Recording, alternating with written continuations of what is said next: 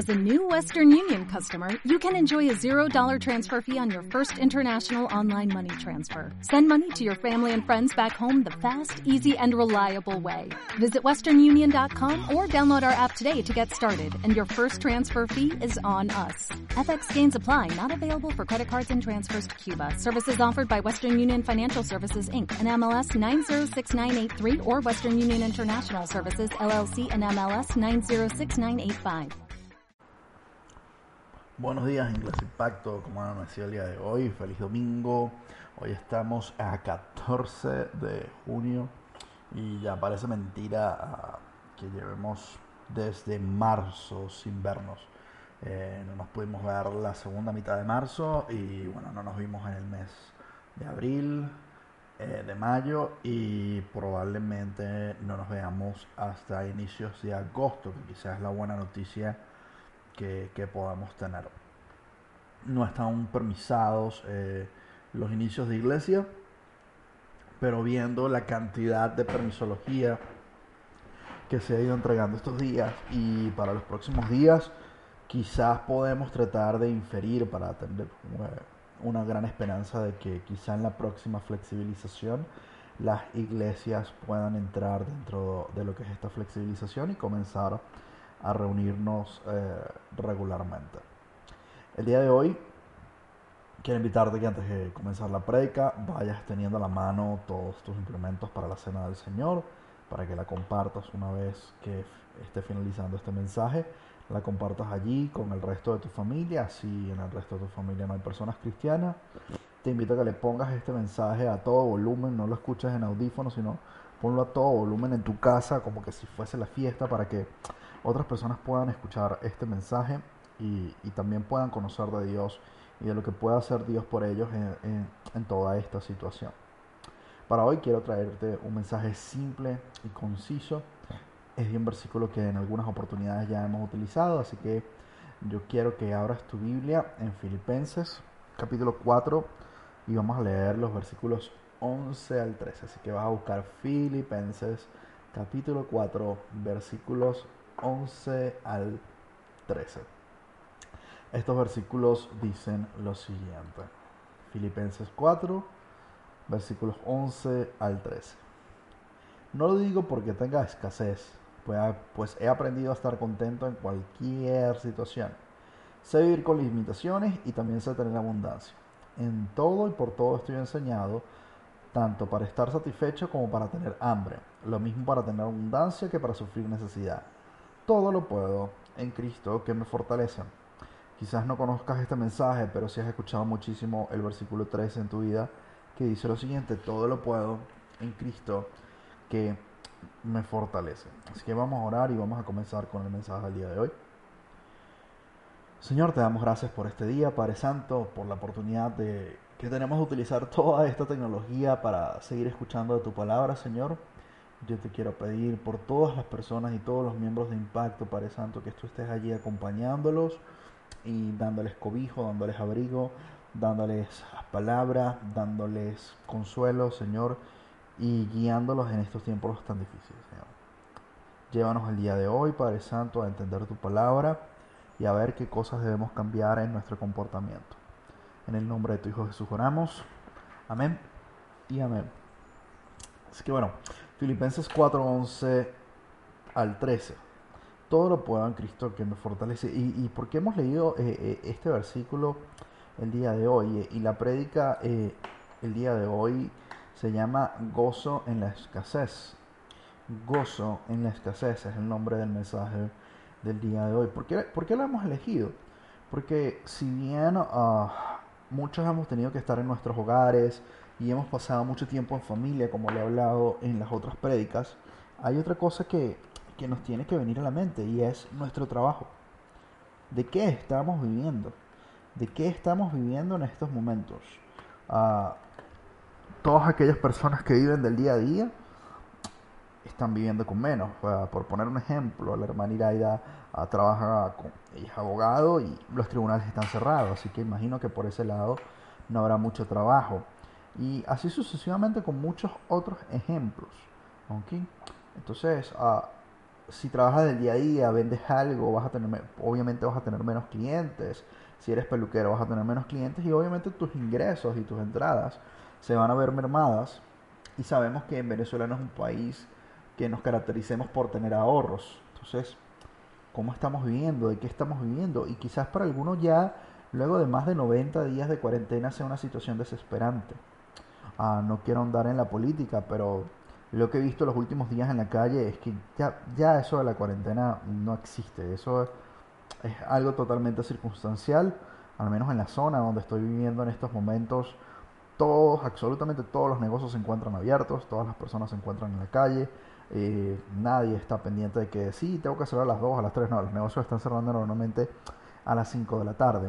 Lo único que no se está ahorita llevando a cabo es básicamente lo que es la parte de las actividades escolares. Así que estamos como que si estuviésemos en un agosto o septiembre con todo el mundo sus actividades. ¿Por qué? Precisamente por esto. Nadie puede estar sin trabajar. Y, quiero darte una, una, esperanza en cuanto a esto, de que sé que en muchas casas pueden haber ah, falta de dinero en estos momentos, pueden estar faltando muchísimas cosas, deben haber muchísimas limitaciones en cuanto a qué comprar, qué tener que hacer pero Dios nos da esperanza en, todo esto. Así que, un poco hablando de, este versículo, ¿okay? Pablo habla de, esto mismo, de, aprender a vivir en riqueza, de aprender a vivir en abundancia. Y en este tiempo estamos viviendo no en riqueza en abundancia, sino que estamos viviendo en necesidad. Y Pablo lo menciona en este versículo, en este pasaje, cuando él habla de tener hambre. ¿ok? Pero en ese, en ese momento Dios, ah, eh, Pablo en, este pasaje nos explica, ¿ok? Cómo Dios lo ha capacitado para enfrentar cualquier situación que él estuviese viviendo, ¿ok? Pablo ya se estaba dedicando completamente a la obra y Dios era su sustento, ¿ok? Y a pesar de que las iglesias le apoyaban, él decía que no era la iglesia o las personas que le, que le daban el soporte, sino era Dios usándolo a él para ello. Entonces, vamos a empezar con varios puntos, ¿ok?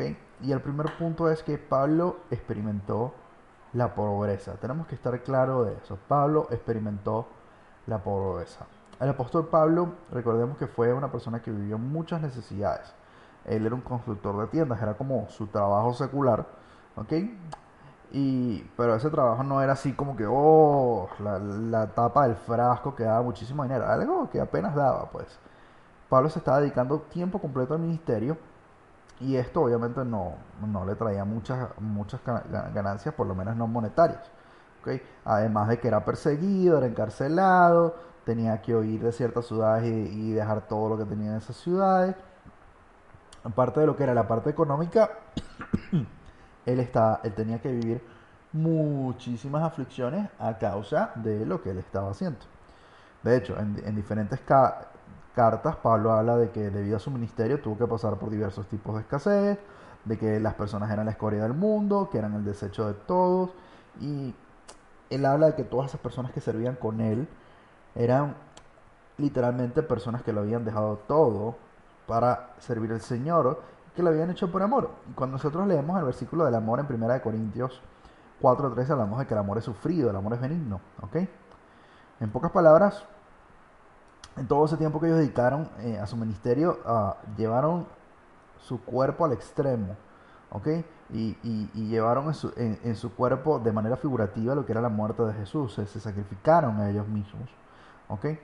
Todos esos sufrimientos que, Pablo y los que sirvieron con él experimentaron hambre, sed, desnudez, fatiga, frío, ayuno, no tener un techo. Eh, imagínense las peores condiciones, era, era casi como vivir debajo de un puente la vida de Pablo. Pablo no sabía dónde le iba a agarrar la noche. Pablo no sabía qué iba a comer al día siguiente. Pablo no tenía dinero en sus bolsillos. Pablo no tenía un, bueno, voy a hacer esto mañana, me van a contratar para un trabajito y, y allí veré. No, Pablo no tenía absolutamente nada de eso. Pablo lo que estaba más seguro era que lo iban a encarcelar si cuando, lo, cuando lo atraparon. ¿Ok? Si había alguien que conocía la pobreza, créame que era Pablo. Pablo conocía la pobreza, eh, me atrevería a decir que al punto de la indigencia. ¿Ok? Pero adivinen qué. Pablo aprendió a vivir en esta situación. ¿Ok? Pablo dice que aún en esas situaciones aprendió a vivir, supo estar en gozo aún cuando pasaba necesidad, hambre, frío y sed. Esto suena realmente paradójico, pero es posible. ¿Ok? ¿Por qué? Porque el gozo del Señor no depende de ninguna fuerza humana ni de alguna situación externa. Si quieres, escribe esta frase y durante estos días imprímela bonita o escríbela bonito y ponla allí en la cabecera de tu cama, en el espejo de tu baño, esta frase. El gozo del Señor no depende de ninguna fuerza humana ni de alguna situación externa. Esto es un gozo que sobrepasa todo entendimiento. El gozo del Señor es un gozo que sobrepasa cualquier tipo de entendimiento. Así que no se trata de la situación de la que estamos viviendo, sino de la fe que tengamos para enfrentar estas situaciones y estas pruebas. Debemos cambiar todo pensamiento malo que estemos teniendo en pensamientos buenos, en pensamientos humildes, en pensamientos llenos de confianza en Dios.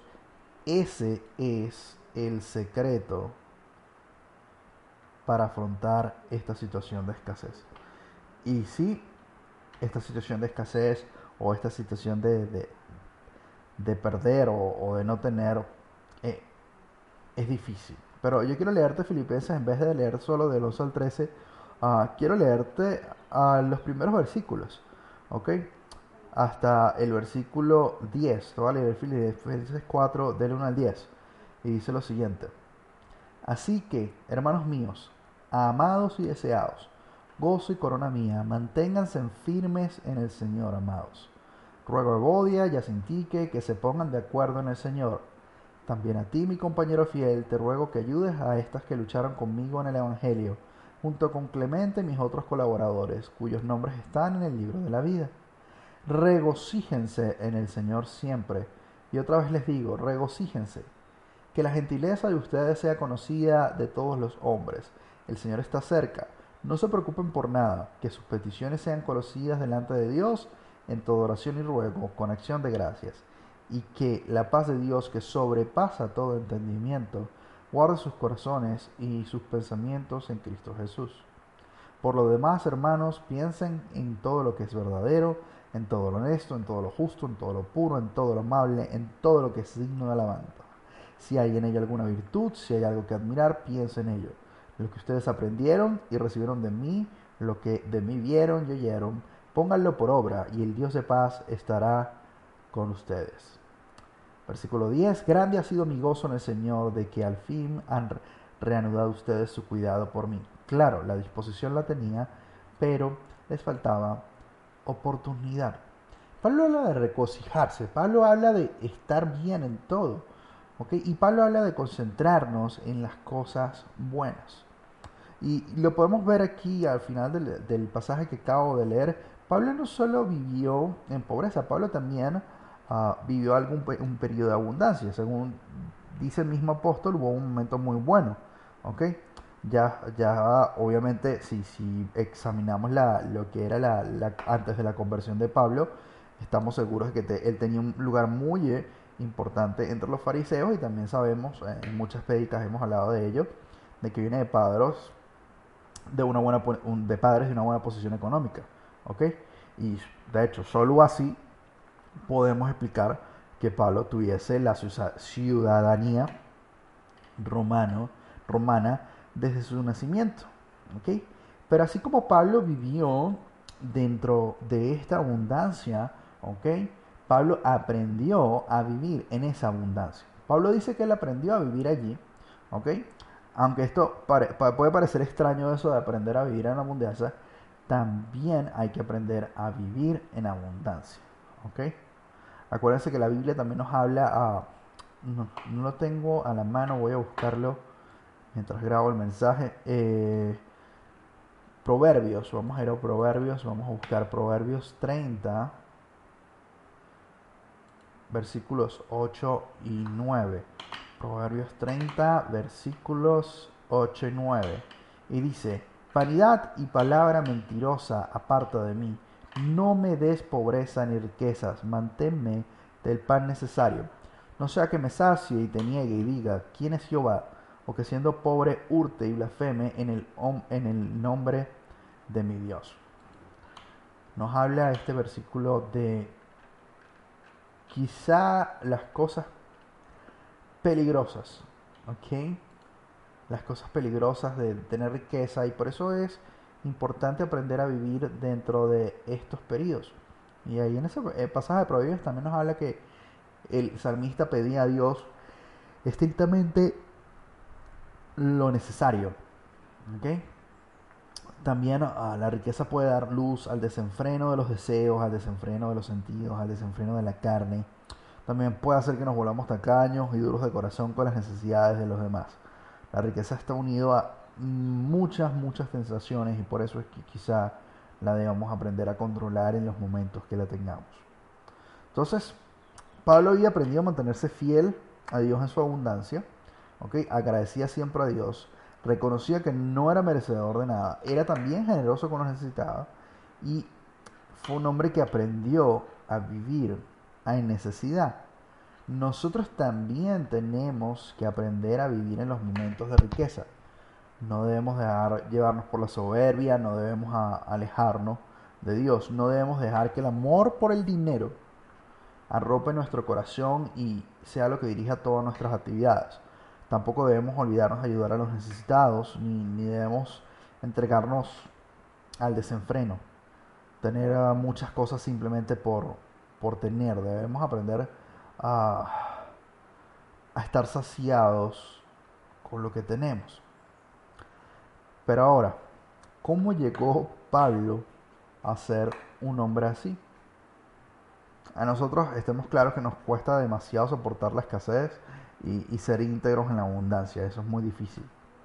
Bueno, el apóstol Pablo dice que en todo fue enseñado, eso lo dice en el versículo 12 de Filipenses 4, ¿ok?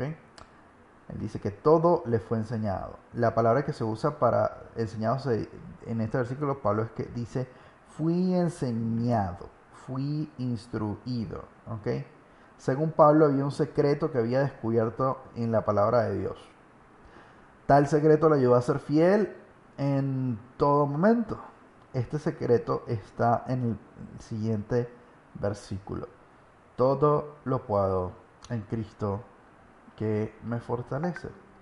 Así que el poder de Cristo es ese secreto, es ese secreto para estar gozoso en estos tiempos de escasez. Pablo dice que pudo soportar todas estas situaciones con fe y dominio propio, con agradecimiento y fidelidad, porque Cristo lo fortaleció. Literalmente el texto significa que Cristo es quien nos da la ayuda para enfrentar cualquier situación. Eso es lo que significa. Dios es el que nos ayuda para enfrentar lo que sea. Esto no quiere decir que Dios nos da la capacidad para hacer absolutamente todo lo que queramos. O sea, yo no puedo decir, bueno, me voy a parar ahorita en la azotea, me voy a lanzar para abajo y voy a volar porque todo lo puedo en Cristo que me fortalece. Cuidado tampoco nos vayamos eh, para esa parte y es una interpretación errónea de este pasaje. Este pasaje significa que Cristo nos da el poder para cumplir todos los mandamientos de Dios en toda situación. Que Cristo nos ayuda a estar sujetos a sus promesas en todo momento. Y que unidos a Cristo no habrá necesidad, no habrá necesidad, no habrá situación adversa que nos venza ni abundancia que nos haga caer en los deseos de la carne. Tenemos que confiar en el poder de Cristo que nos fortalece. Así que bueno, de esta manera el secreto para estar gozosos en la escasez y agradecidos en la abundancia es confiando en aquel que nos sostiene, que es Cristo Jesús. Hoy hemos aprendido que las situaciones no son las que van a determinar nuestro gozo. Nuestro gozo tiene que estar determinado por el grado de fe que tengamos en Cristo Jesús. Y yo quiero invitarte en este momento para finalizar a que conmemoremos la muerte de ese Cristo que fue allí a la cruz y lo hagamos de la manera que lo hizo en su última cena con los apóstoles. En estos momentos voy a invitarte a ti y a cualquier hermano cristiano bautizado que esté escuchando este mensaje a que busque sus implementos de la Santa Cena y que participe en la cena del Señor.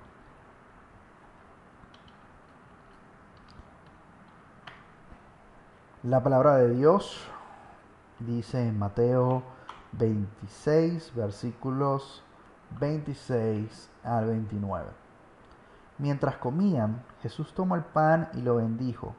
Luego lo partió y se lo dio a sus discípulos y les dijo, tomen, coman, esto es mi cuerpo. Te invito a que comas de lo que hayas dispuesto para representar el pan.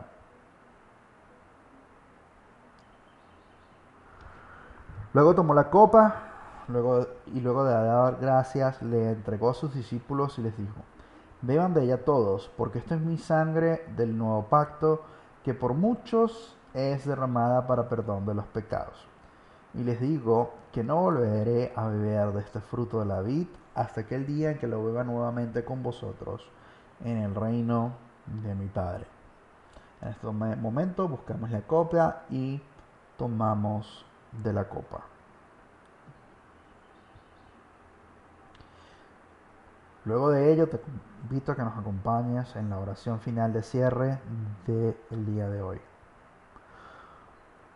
Señor Padre Celestial, te damos gracias por el día de hoy, te damos gracias por la oportunidad de compartir esta palabra entre hermanos, así sea a la distancia y por estos medios electrónicos, Padre. Gracias por el sacrificio de tu Hijo en la cruz. Gracias porque Él ha lavado nuestros pecados con su sangre y con su sufrimiento físico y mental. Señor, ayúdanos a ejercitar ese secreto que Pablo nos dio en la carta a los filipenses, Señor. Ayúdanos a sentir ese gozo. Ayúdanos a estar seguros de que todo lo podemos en Cristo que nos fortalece, Señor. Si estamos tumbados en cama, deprimidos, Padre Santo, levántanos de allí y pornos a trabajar, Señor, a trabajar por el reino, a trabajar por el sustento de nuestra familia, Señor. Abre puertas a todos y cada uno de los miembros de la comunidad Impacto para que en nuestras casas nunca haya necesidad, Padre Santo. Te imploro, Señor, que tú cubras las necesidades de todas y cada una de las familias de la iglesia Impacto, Señor. Donde haya comida, pon comida. Donde falte medicina, pon la medicina, Señor. Donde falte leche, coloca leche. Donde falte carne, coloca carne. Y donde falte agua, pon agua. Donde falte luz, pon la luz, pon el gas, Señor. Todo lo podemos en Cristo que nos fortalece, Señor. Y ayúdanos a estar gozosos en la escasez, Padre Santo. Todo esto lo pido en el nombre de tu amado Hijo Jesús. Amén. Bueno, iglesia, esto ha sido todo por el día de hoy. Espero que tengan oportunidad de escucharlo hoy domingo y damos gracias a Dios porque ya hemos podido regularizar un poco uh, lo que es los servicios de esta manera. Quiero invitarte a que nos envíes tus peticiones de manera privada al WhatsApp para que todos los miércoles a partir de las 6 de la tarde estemos orando por ti. Eso ha sido todo por hoy. Esperamos que tengan una excelente y bendecida semana y que el Señor les siga bendiciendo.